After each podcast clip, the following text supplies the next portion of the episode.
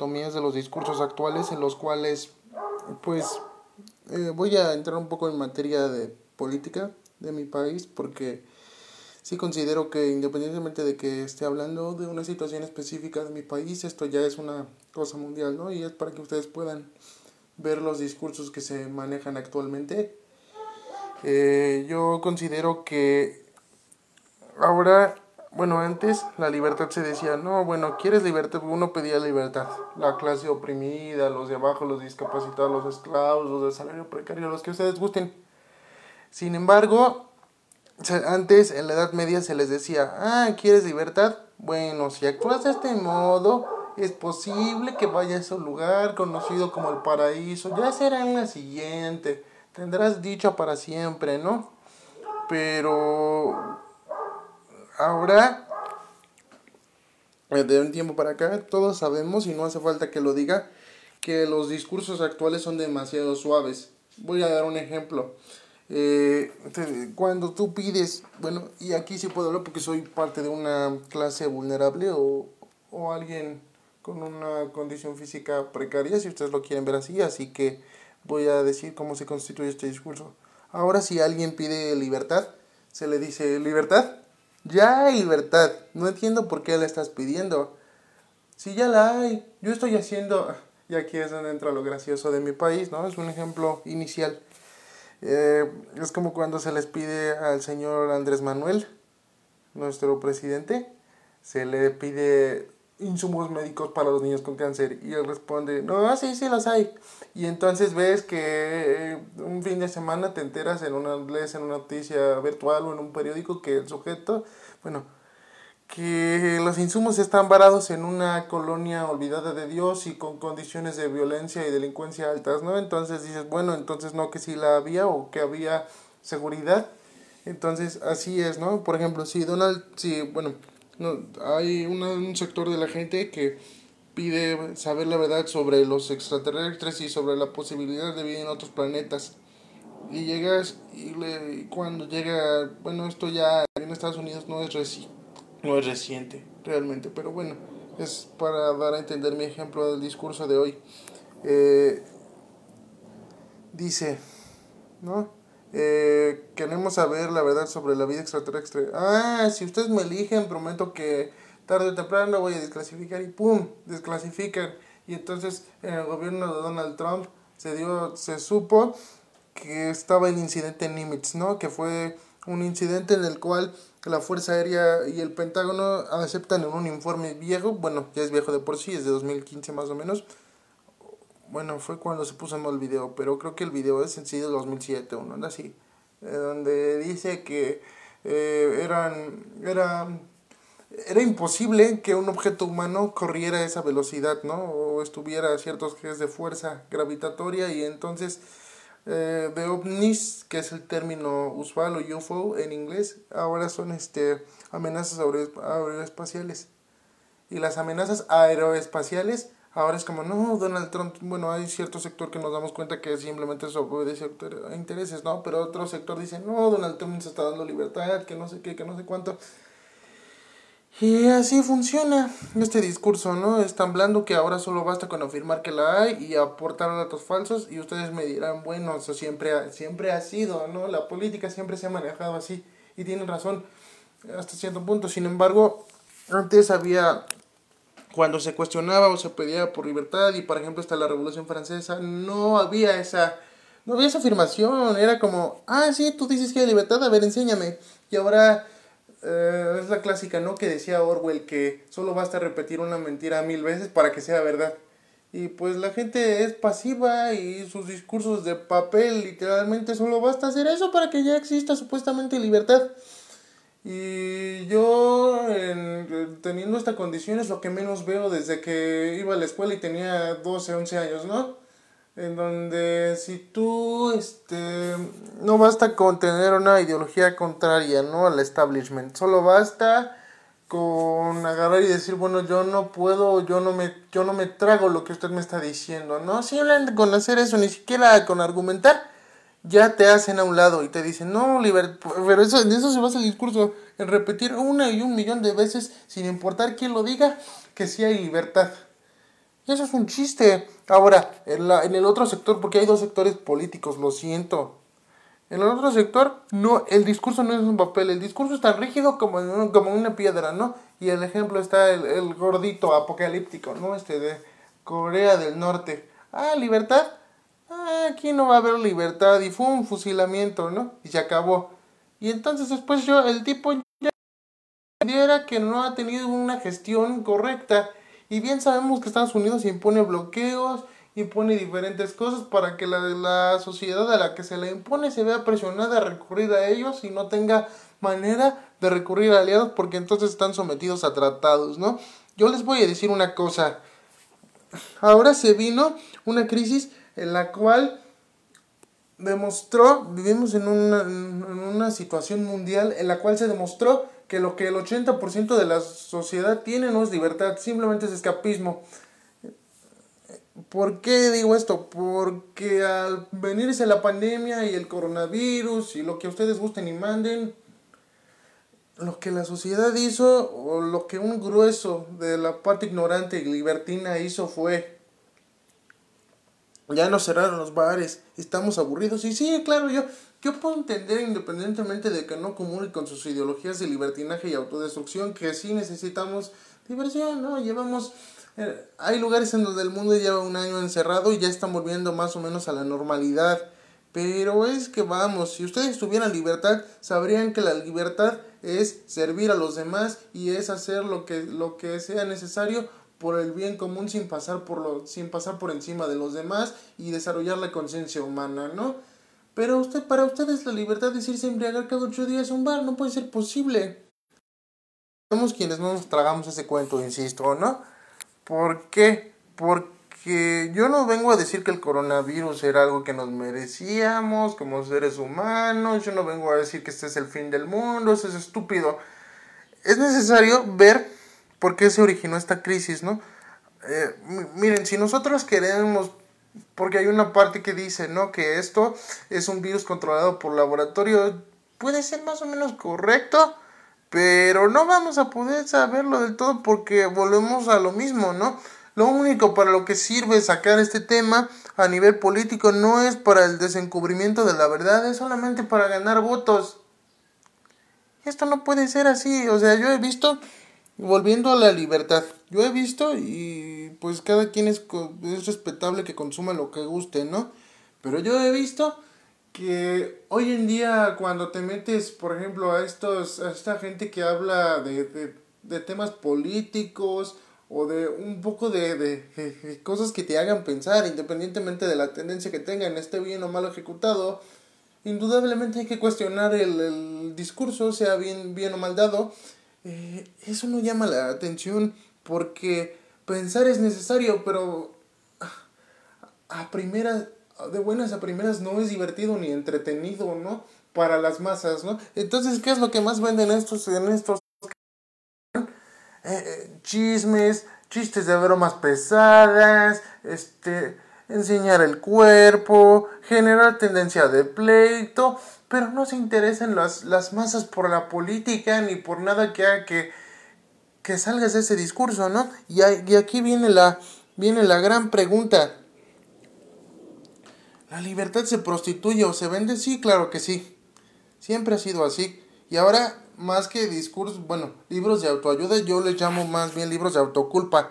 ¿Por qué? Porque ¿cuál es el, discur el discurso de libertades. No, sí, o sea, voy a hacer hasta voz de gurú. ¿Está usted sufriendo? ¿Está usted pasando un mal momento? No se preocupe, porque a final de cuentas, usted es el único culpable y responsable. Entonces, si yo soy el único culpable o responsable de todo, ¿cómo habría necesidad de salir de mi individualidad para buscar ayuda, para concebir que lo que estoy haciendo está mal, para para preguntar si es que alguien más me puede tender una mano. No, señores, eso no es posible con este discurso y entonces por ello no queremos libertad porque somos culpables de todo. Simplemente lo único que hicieron fue torcer, torcer la retórica de agarrar y de antes era ustedes bueno, antes me refiero a la ideología imperante, ¿no? Que todavía sigue siendo imperante, sigue siendo un puñado los la la ideología nueva, ¿no? Porque sigue siendo la institución más, más poderosa, el Vaticano. Pero ahora ya está esa ideología, podemos decir que a pesar de que está viviente en nuestra América Latina y en nuestro mundo, ya está obsoleta. Lo que hoy vende más es torcer las, las ideas de un Jean-Paul Sartre, de un Albert Camus, y prostituirlas y hacer que todos sean culpables y que no quieran ayuda, ¿no?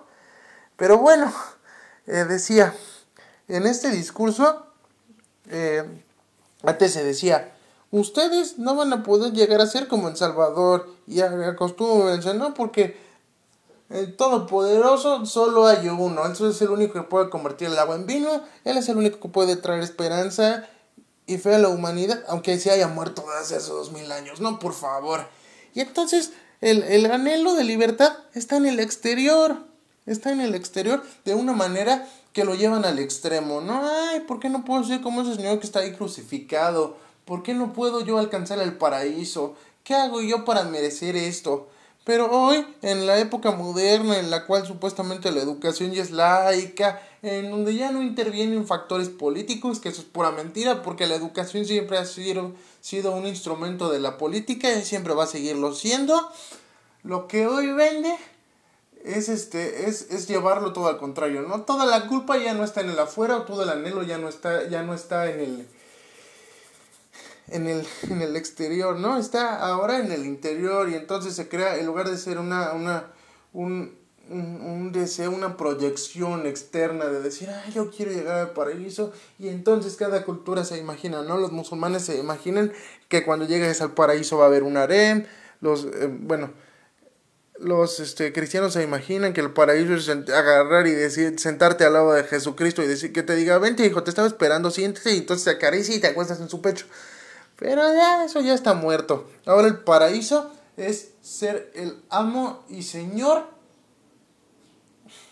de ser igual al jefe. Y yo sé que este argumento ya es muy viejo, ¿no? Y es esclavismo básico y lo menciona Hegel y lo menciona Marx, pero no me importa, lo tengo que mencionar aquí.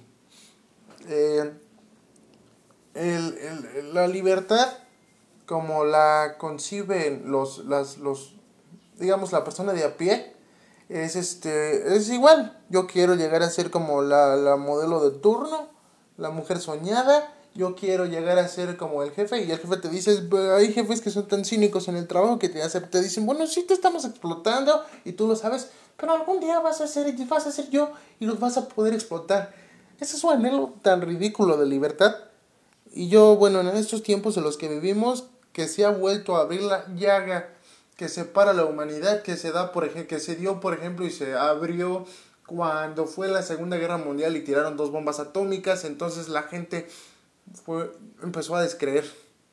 Empezó a descreer de, de lo que se maneja, de lo que se cree, y empezó a buscar eh, cierto idealismo hindú, la trascendencia del espíritu, pero la CIA, que eso es algo que se maneja, la CIA les, les interpuso las drogas y la tendencia al LSD porque se decía que los grandes festivales, estos son conspiraciones y no son tan conspiraciones, ya saben aquí cómo se maneja esto. Eh, se decía que los grandes festivales, los dealers del LSD y de todo lo que a los hippies les encantaba, eran, eran agentes del gobierno encubiertos para poder hacer experimentos con la mente, ¿no? Como hasta dónde llegaba, hasta dónde se podía controlar con tendencias como los Beatles, que eran los amos y señores del consumo, ¿no? Los Stones, este, que eran los señores de la irreverencia. Esa era su... La, la libertad se ve truncada por siempre por un interés de decir, bueno, vamos a truncarle su libertad y vamos a hacer que sigan siendo esclavos, ¿no? Eh, eh, los jóvenes, los jóvenes lo que entienden por libertad es, ¿sabes qué? Yo me quiero drogar, yo quiero tomar, yo quiero estar con ese novio, aunque, aunque tú me digas que está mal, yo quiero estar con él. Yo quiero, porque pues tú qué vas a saber, yo tengo mi vida, yo, yo tengo mi cuerpo, es mi decisión, yo puedo meterle lo que quiera, puedo acostarme con quien quiera, es mi libertad. Y si no te gusta, me voy de la casa, ¿no? Entonces, pues, yo, bueno, aunque la enseñanza sigue siendo la misma, ¿no? De los antiguos maestros, yo quiero decirla porque sigue siendo una realidad. No tienen por qué mirar a la, al, al cuerpo, ¿no? Ahora mismo, no tienen por qué mirar a la esclavitud del dinero, ¿no? Porque eso es material y eso se pudre. No estoy llamando a la pobreza, ni mucho menos, pero sí estoy llamando un retiramiento de todo aquello que nos hace daño, ¿no? Porque el valor está en las cosas pequeñas y está en el espíritu. Entonces, pues, yo creo que lo más difícil de lidiar conmigo no es, no es mi discapacidad como tal. Es esta ideología tan difícil y tan insoportable de, de, asimilar en la cual yo no, no me como ese, ese discurso que, que, que, estoy diciendo que no, no da lugar a que tú quieras liberarte, ¿no? Son como unos grilletes invisibles, no, tú eres el culpable, la sociedad no tiene por qué ayudarte, eres un hombre, estás solo. Insisto, Albert Camus y Jean Paul lo manejaron a otro nivel y hablaron de suicidio y cuando ellos narraron esto, dijeron, bueno, pero no nos vamos a quedar a ese nivel ellos dijeron textualmente, bueno, Albert Camus dijo textualmente, el hombre es el único que siente el absurdo porque está en búsqueda de sentido y como tal es el único que lo demanda. Entonces, cuando tú concibes que, que no están teniendo sino escapismo, dices, bueno, ¿en dónde me tengo que refugiar? Si es una, un refugio hacia sí mismo, es correcto, pero no es superficial, no se trata de no se trata de lanzar culpas a lo, a, lo tonto, no se trata de dejar al individuo solo, porque de entrada ya está solo. O sea, no hay un Dios para que éste pueda refugiarse realmente. Me estoy ciñendo a la evidencia eh, real o empírica eh, no me estoy ciñendo a argumentos teosóficos o de superación o filosóficos hindúes, independientemente de mis creencias, ¿no? que como todo hombre yo también las tengo, pero este no es el punto. El punto es diseccionar qué tipo de, cómo van los discursos hacia la libertad. Eh, irónicamente, en, los, en la política esta dura o de piedra, como yo le llamo, al no tener, eh, bueno, hay muchos este, muchos, muchos chicos, digo chicos porque eso es lo que son mentalmente, ¿no? Son niños, ¿no? Entonces dicen, no, ¿cómo crees? En Cuba sí hay libertad, en Venezuela sí hay libertad, Hong Kong no, no hay esclavitud, en Corea del Norte son, bueno, es una buena persona, ¿no? Pues claro, juzgar desde afuera y decir que sí tiene libertad es muy sencillo, pero cuando tú ves entrevistas a norcoreanos, cubanos o tienes la oportunidad de sentarte tantito a analizar cómo fue, cómo fue que llegaron, ¿no? A esto, te das cuenta que libertad es lo que ellos anhelan, ¿no? Libertad por ellos sería tener un trabajo digno.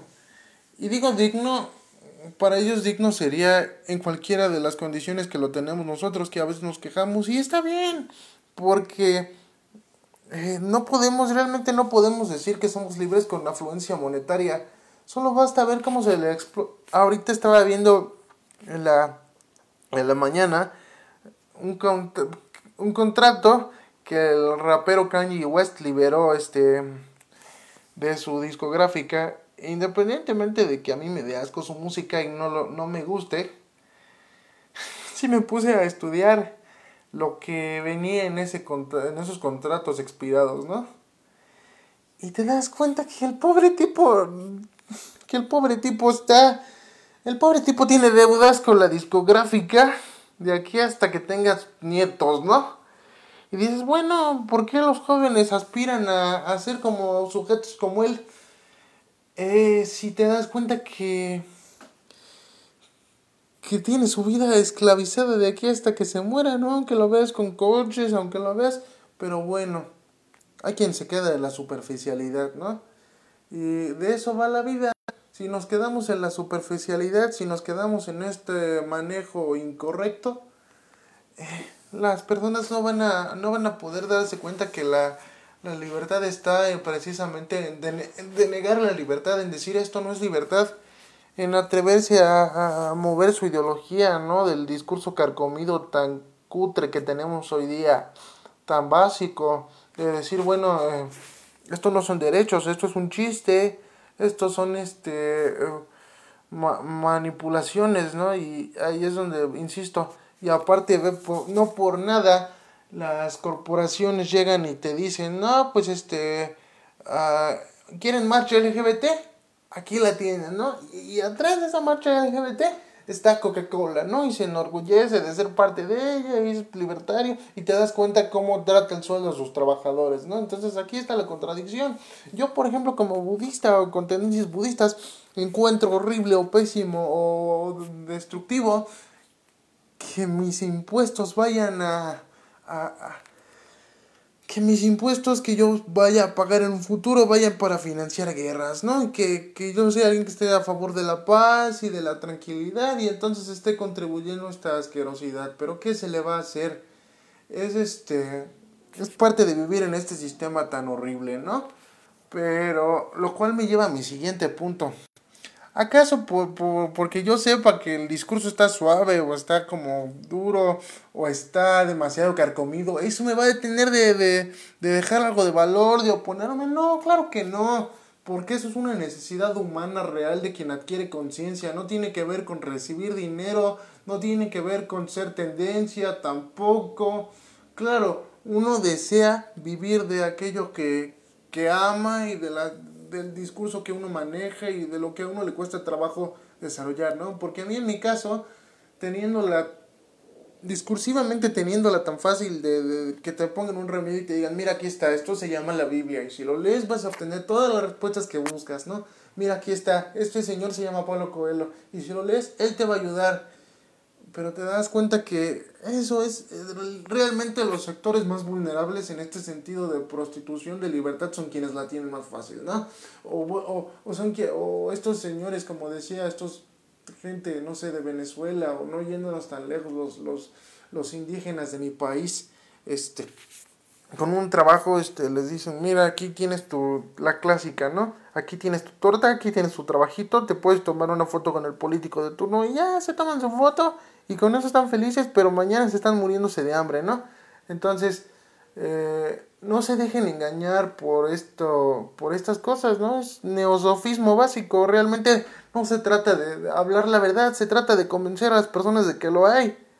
Y, y pues el hecho de que yo esté en una condición risible o de burla o que digan, no, pues ¿cómo puede hablar de libertad? No quiere decir que no lo vaya a hacer porque yo sí tengo la conciencia lo suficientemente desarrollada como para darme cuenta que lo que me están vendiendo son puras patrañas y son pura mentira.